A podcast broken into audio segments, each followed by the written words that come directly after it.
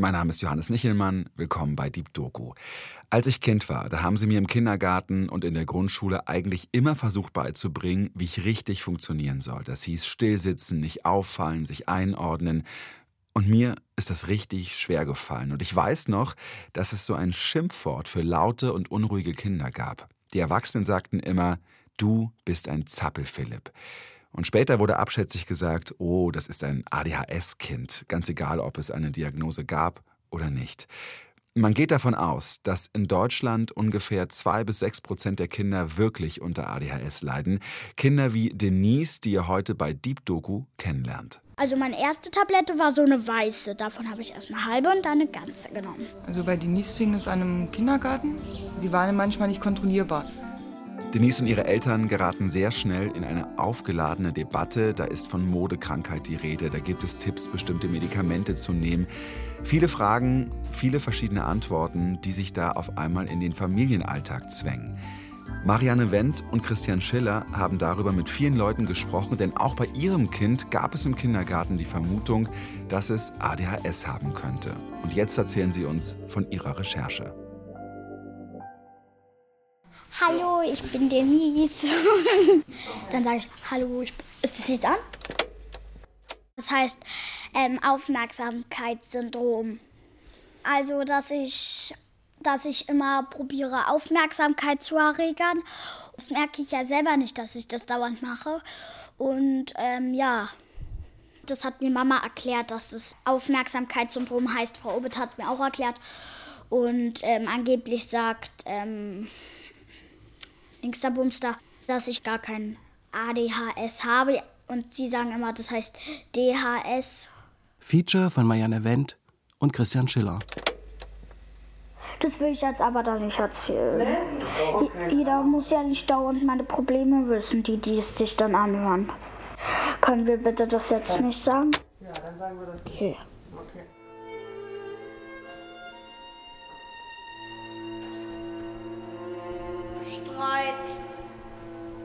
Immer nur Streit. Kann das denn nie mal aufhören? Es muss immer sein, ne? Das hasse ich. Kann nicht mehr richtig schlafen. Tagstreit, Nachtstreit. Ich habe gegoogelt. Das mache ich nicht mehr mit. Gegoogelt, Bibliotheken besucht, Bücher bestellt. Sofort, nachdem ich vom sogenannten Entwicklungsgespräch zurück nach Hause kam.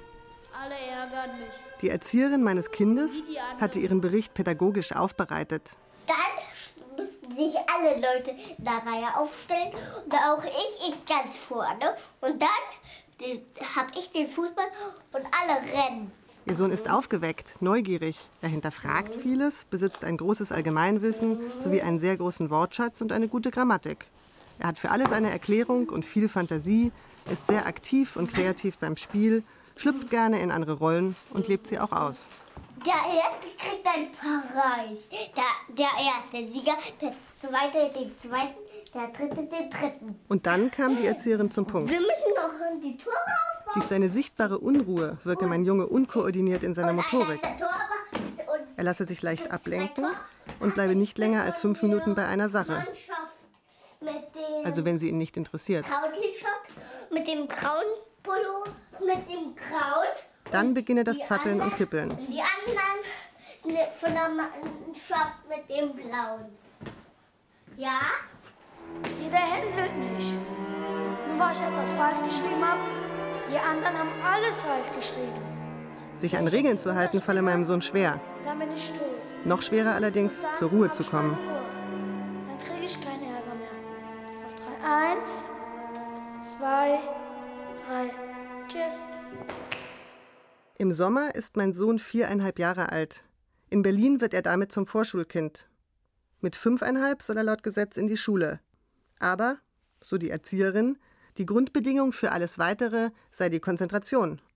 Dann fiel der entscheidende Satz. Hilft nichts. Ich mach es doch. Der Satz der Erzieherin, der mich an den Computer trieb. Es gibt ja da auch noch dieses Ich muss ADHS. jetzt hier runterspringen, bevor ich getötet würde. Tschüss, Erde. A, D, ADHS. S, ADHS. ADHS. Ich schaue sie fragend an. Was hat mein Sohn mit diesen vier Buchstaben zu tun? Sie beruhigt mich sofort. Vergessen Sie das mal wieder, das habe ich jetzt noch gar nicht gesagt. Die Spielregel ist, wenn wir, wir spielen das wer länger das. Wenn du dann kämpfst, wenn du dann einfach kämpfst, habe ich trotzdem gewonnen.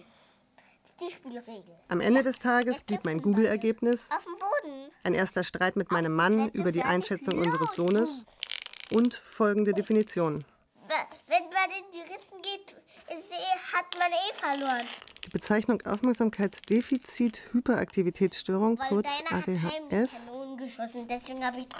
beschreibt eine bereits im Kindesalter beginnende psychiatrische Diagnose, als deren drei Kernsymptome Unaufmerksamkeit, Impulsivität und Hyperaktivität gelten. Ich versuche jetzt einfach mal die anzurufen, wir können ja gucken, was passiert. Du kannst jetzt nicht einfach irgendwelche fremden Leute anrufen. Was soll denn das? Wieso denn nicht? Der hat jetzt nicht ADHS. Ja, Das sind fremde Leute. Es wählt schon, es wählt schon, sag mal bitte still kurz. Außerdem sind die nicht fremd. Hallo? Mein Mann sagt, du spinnst. Ja, hallo, äh, Marianne Wendt ist hier, äh, die Nichte von Uschi. Vielleicht hat er recht. Hallo, grüß dich.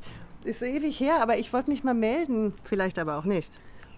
Uschi hat, äh, Uschi hat erzählt, dass dein Sohn ADHS hat und äh, ich wollte dich da mal was zu fragen, wenn ich darf. Ich bin nicht aufmerksam, darum geht's. Ich bin immer abgelenkt mit irgendwas anderem. Dann gucke ich draußen Eichhörnchen an. Und andere brauchen diese Aufmerksamkeit, die können sich konzentrieren, weil die irgendwas machen wollen. Dann zappeln die ganze Zeit mit ihren Beinen. Du kannst ja auch einfach Ferdinand fragen und dann meldest du dich nochmal bei mir. Super. Ferdinand, der Sohn einer Freundin meiner Tante. Ich habe ihn seit Ja, Jahren super. nicht mehr gesehen. Gut. Als ich das letzte Mal in der stilvollen Altbauwohnung im bürgerlichen Berlin-Friedenau war, da muss er noch ein Baby gewesen sein. Ja, tschüss. Dank dir. Bei mir war es am Anfang so, dass ich mir so gedacht habe, brauche ich jetzt Tabletten, um klarzukommen und ob ich so ein Gestörter oder so bin. Aber das braucht man eigentlich gar nicht, weil es ja nur eine Stütze, damit man besser durchs Leben kommt. Die meisten nehmen die Tabletten nicht, ich nehme sie und das ist gut für mich. Das hilft mir halt. Jetzt ist Ferdinand 13. Schon als Kind hatte er vor nichts und niemandem Angst. Ich denke an meinen Sohn, seine täglichen Kamikaze-Aktionen und die Massen von blauen Flecken an seinen Beinen und schweige. Das fing schon im Sandkasten an. Hoch hinaus, klettern. Da fehlte so diese Ursache und Wirkung. So dieses Verhältnis, das stimmte nicht. Dass er wusste, wenn ich was mache, was hat das eigentlich für eine Wirkung? Und da war man immer hinterher. Kinder- und Jugendambulanz SPZ Köpenick, Ferle, guten Tag. Wie kann ich Ihnen helfen? Unter Ärzten ist Konsens, dass ADHS neurologische Ursachen hat. Grundsätzlich ist es ja so, dass wir davon ausgehen, dass drei bis vier Prozent aller Kinder das wirklich sicher haben. Das muss man definitiv sagen. Papa, was heißt SPZ? Äh, sozial. Wie, wie hieß das nochmal? Gabriele Herrmann ist Genau, Diplommedizinerin.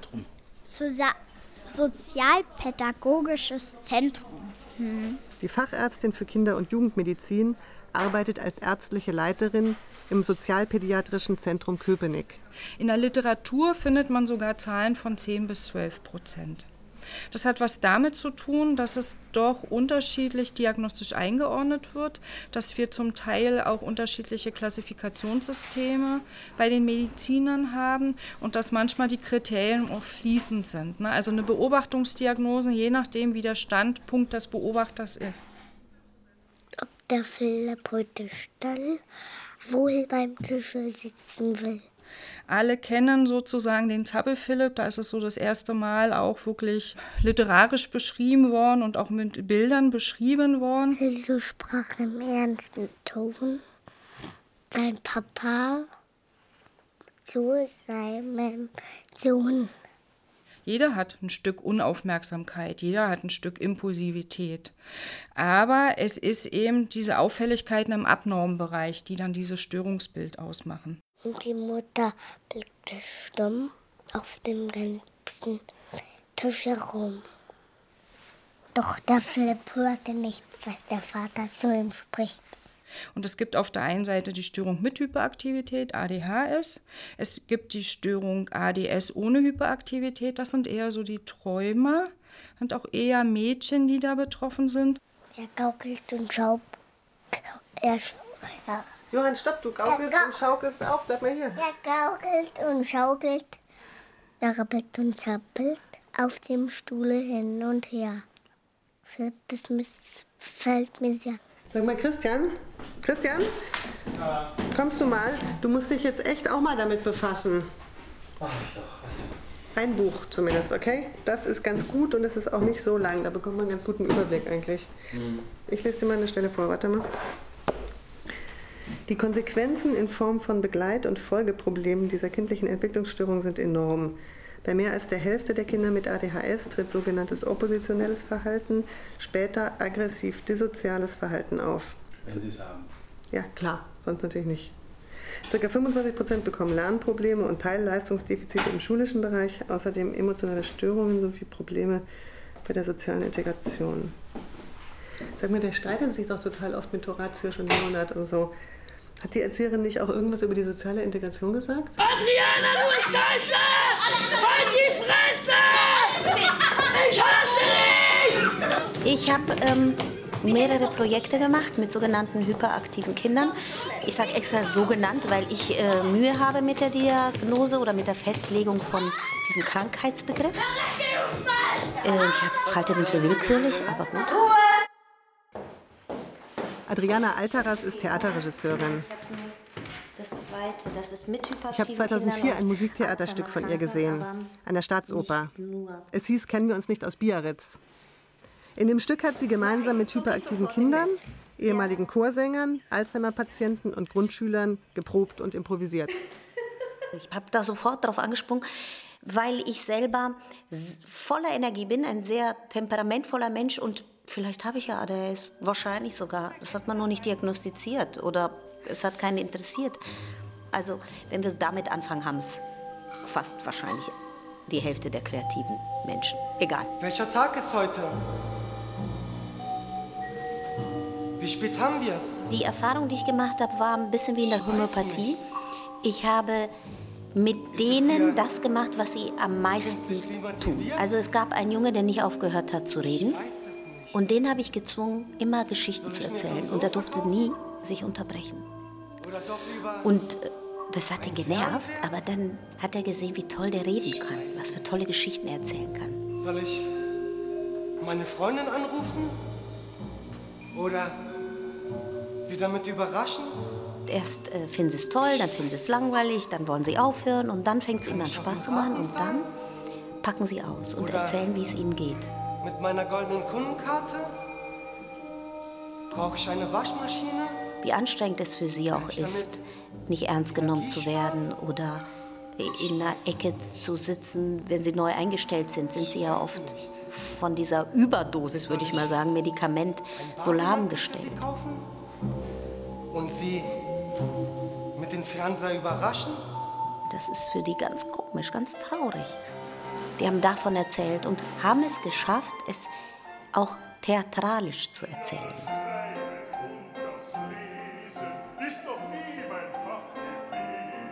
Wenn man die aber beschäftigt, und die beschäftigt mit Dingen, die ihnen gefallen und gut tun. Und das ist mit der Musik automatisch so, weil Musik hilft, nicht nachzudenken, sich nicht zu reglementieren, nicht ähm, zu kontrollieren.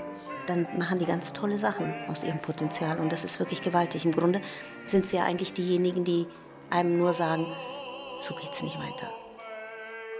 Also man könnte ja auch umdrehen und sagen, all die anderen, die sich angepasst haben, sind krank.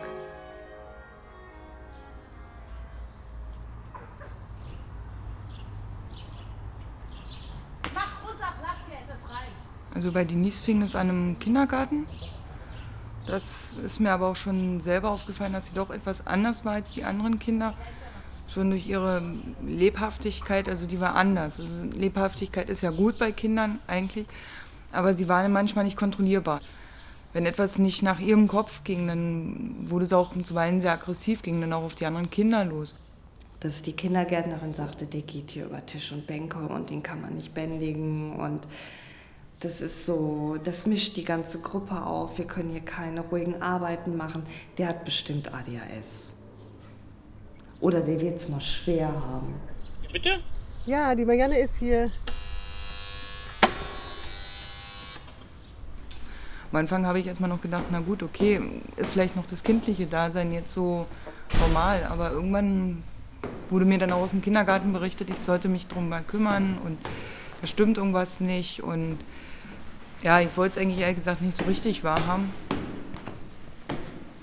Guten Tag, grüß mich, Mama. Ja, Marianne, danke. Ein bisschen chaotisch, meine Frau ist gerade vom Fußball gekommen. Ja, dich. Ich bin Marianne. Ich bin Denise. Du bist Denise?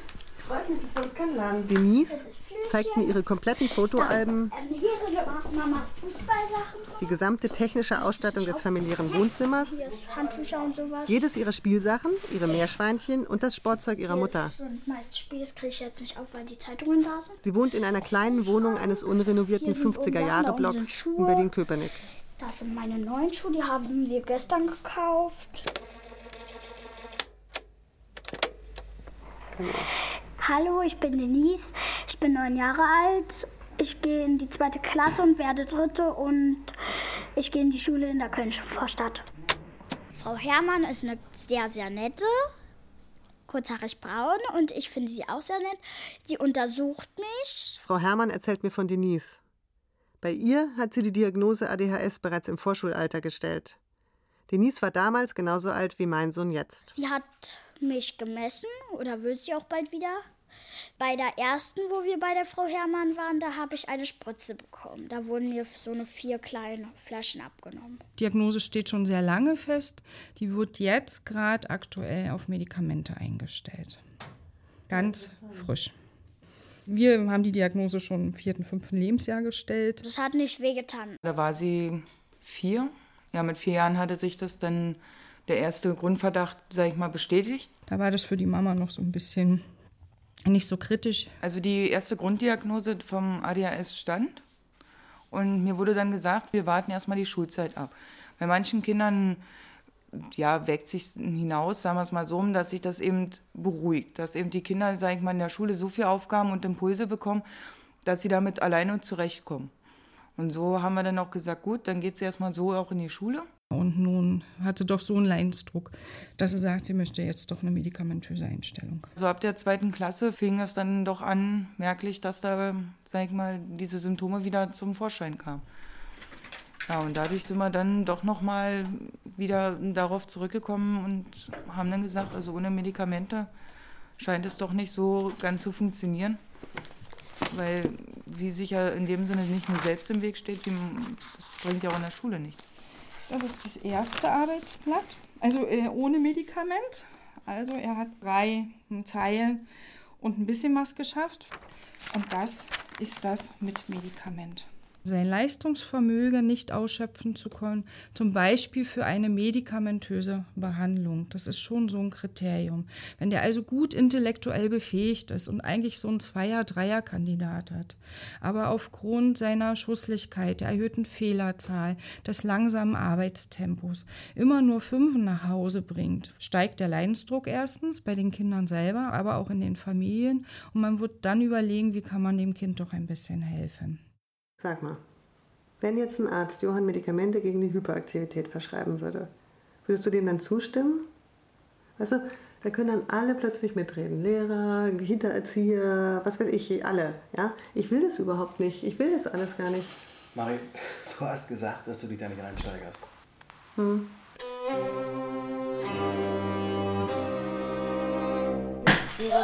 Oh nein, oh nein, oh nein, oh Mann. Oh. Das ist zur Bruche gegangen. Oh nein, Mamas Kabel. Oder deins, glaube ich, ähm, Frau Wendt. Das ist ihr Kabel. Oh nein. Hoffentlich ist es jetzt auch nicht. Ich habe eine Glasscherbe. Keine Sorge, Vorsichtig, Mies.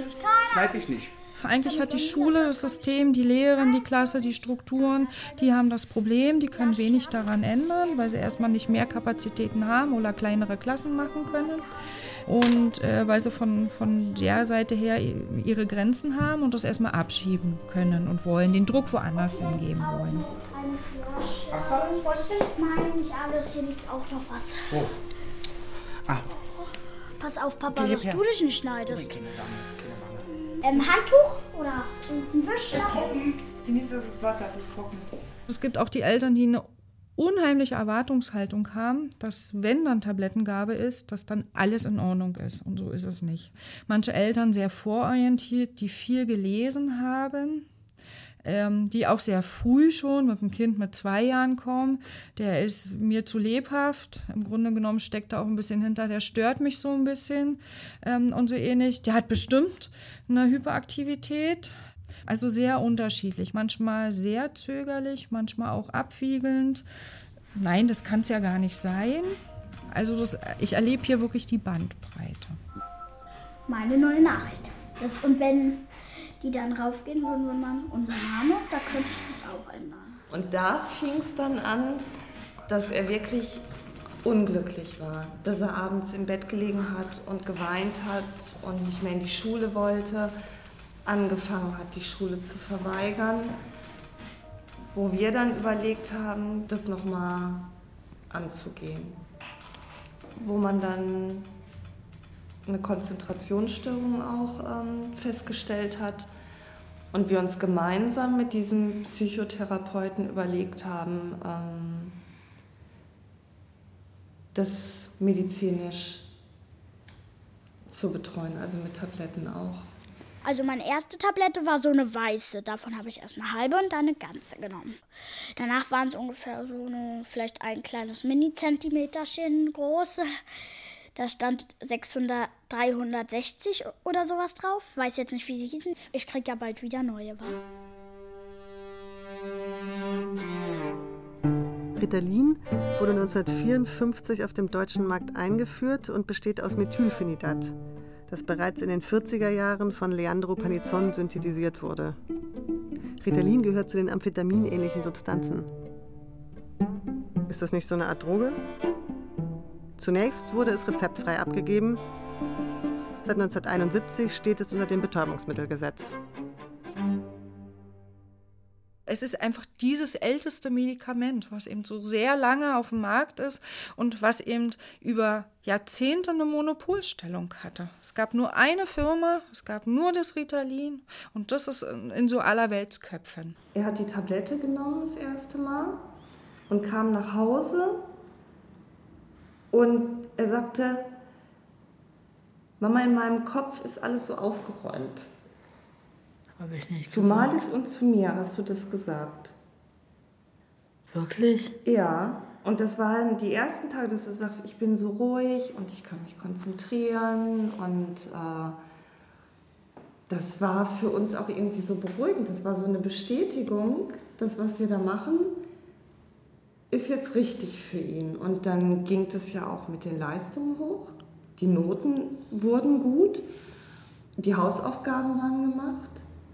Ich meine, mir ist es egal. Ist mir nicht egal.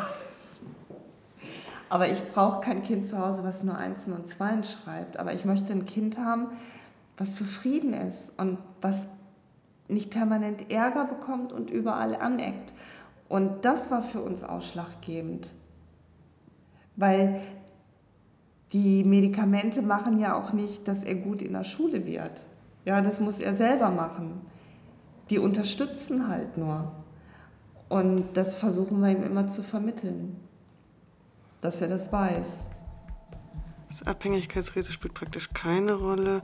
Bei plötzlichem Absetzen können ein erhöhtes Schlafbedürfnis, Heißhunger, Verstimmungen, Depressionen, psychotische Reaktionen und Kreislaufstörungen auftreten. Bei selten Hyperaktivität, Konvulsionen, Chorioatetose, Tics bzw. deren Verstärkung und Tourette-Syndrom, toxische Psychosen, zum Teil mit optischen und taktilen Halluzinationen. Vorübergehende depressive Verstimmung, Augen, selten. Mir wird schon beim Lesen des Beipackzettels schlecht. Akkumulationsstörungen, verschwommenes Sehen, Herz häufig, Arrhythmien. Das richtige Präparat Und die richtige Dosierung zu finden, erfordert anscheinend ein differenziertes Feedback. Veränderung von Blutung und Herzfrequenz, meist Erhöhung, selten Angina pectoris, häufig Bauchschmerzen, Übelkeit und Erbrechen, Mundtrockenheit, Rückgang des Appetits, in der Regel jedoch vorübergehend, sehr selten Muskelkrämpfe, selten, selten bei Langzeitanwirkungen bei Kindern kann es zu mäßig reduzierter Gewichtszunahme und geringfügiger Wachstumshemmung kommen. Wie soll ein Kind mit knapp fünf aber auch mit sieben, acht oder neun zuverlässig zwischen gewünschten Wirkungen und unerwünschten Nebenwirkungen unterscheiden können. Die meisten wissen das ja gar nicht. Ich darf die Tabletten auch nicht in der Schule nehmen, deswegen nehme ich die immer früh. Ist auch besser so. Was soll eigentlich ein Geheimnis bleiben, muss ja jetzt nicht jeder auf der Schule wissen, dass sie das dann weiterlabern und sowas. Das fände ich gerade sehr schön. Naja, als Erwachsener möchte ich das nicht mehr haben, weil ich kann mir einfach nicht vorstellen, dass ich als Erwachsener noch meinen Job mache und dann draußen durch ein Eichhörnchen abgelenkt werde. Irgendwann braucht man das ja nicht mehr, irgendwann ist man dann vernünftig und so. Im Moment bin ich ja noch so ein bisschen verspielter. Na, Schöttchen, wir gehen jetzt nach Hause. Rüber! Kunal? Wo bist du? Kunal, du kriegst auch ein Eis. Genau, Kunal kriegt ein Eis. komm jetzt raus, wir gehen jetzt.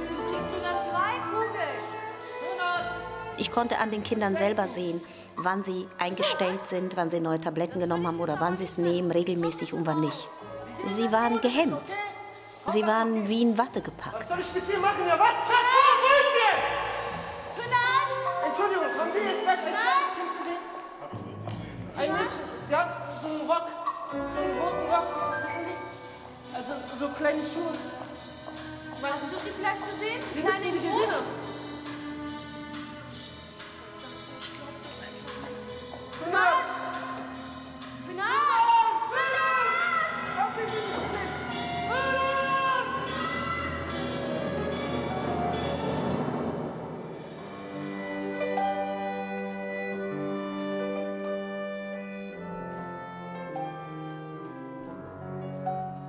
Wenn die neu eingestellt waren, ich kann mich erinnern an Dennis, der saß in der Ecke und hat sich überhaupt nicht bewegt an dem Tag. Und dann ist er auf den Flügel gegangen und hat einen Selbstmord gespielt und erzählt, warum er den spielt. Und es war so traurig. Und manchmal konnte der das gar nicht. Und unter Ritalin konnte er sogar das spielen oder hat das gezeigt. Später hat es ohne Ritalin gespielt. Also man merkt es, es beeinflusst sie enorm. Das ist eine Droge. Man kann es auch Medikament nennen, aber Medikament ist ja eine Droge. Und keiner weiß, was aus diesen Kindern wird, wenn sie erwachsen sind, die so viel Ritalin genommen haben. Das weiß keiner. Tja, als ich noch jung war, das waren noch die Zeiten. Da war ich richtig fit und beliebt. Nee, war vor drei Tagen. Als ich noch jung war, das waren noch Zeiten. Ich konnte mich prügeln, Fußball spielen, von Autos runterspringen. Als ich noch jung war, war alles viel schöner als heute. Zum Beispiel die Häuser. Die waren früher noch einfarbig, ja? Und heute sind sie vollgerichtet. Ich wünsche mir natürlich schon, dass, dass die Lisa mal eine positive Zukunft auch hat. Nicht nur schulisch, auch später und alles. Aber momentan sehe ich das jetzt so, dass ich mal nur versuche, jetzt den Moment zu sehen und das, was dann jetzt als nächstes kommt, um einfach zu sagen, sie wird jetzt auch älter, sie muss lernen, damit umzugehen.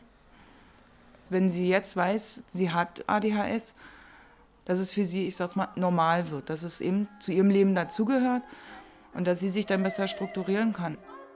Ich bin ganz sicher, dass Kreativität und Musik einen enormen Einfluss nehmen kann und man vielleicht 20, vielleicht 50 Prozent des Medikaments könnte man darauf verzichten, wenn man das anders lösen würde. Ganz sicher. Nur wir sollen das machen. Wenn die jetzt immer mit ihren Lehrplänen, jetzt haben sie ein Jahr weniger, sie könnten ein Jahr wieder draufsetzen und in der Zeit in Ruhe mit den Kindern Kunst machen. Dann hätten sie das Problem nicht, bin ich ganz sicher.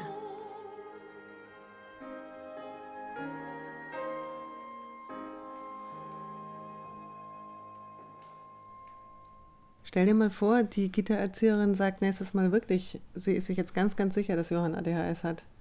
Und dann, was machen wir dann? Ja, dann schicken wir die zum Ritalin-Arzt. Können wir jetzt bitte mal aufhören mit dem Quatsch? Ist die Aufnahme dann zu Ende? Okay. Eine Geschichte, die euch Marianne Wendt und Christian Schiller erzählt haben. Marianne hat auch die Regie geführt. Gabriela Hermer ist die Redakteurin dieser Folge. Ihr könnt mitbestimmen, was hier für Themen laufen. Schreibt uns einfach eure Ideen an deepdoku.rbbkultur.de. Beim nächsten Mal geht unser Autor Frank Odenthal direkt in den Bauch der Digitalisierung. Er arbeitet für eine Weile für einen Hightech-Konzern aus dem Silicon Valley. In winzigen Boutiquen für Damenwäsche ist es zwar immer ein wenig peinlich, mit einem Smartphone hin und her zu laufen, denn ich will ja nicht als Spanner dastehen, aber immerhin ist ein gewisser Nervenkitzel dabei. Neue Folgen hört ihr immer mittwochs in der ARD Audiothek und natürlich überall da, wo ihr Podcasts hört.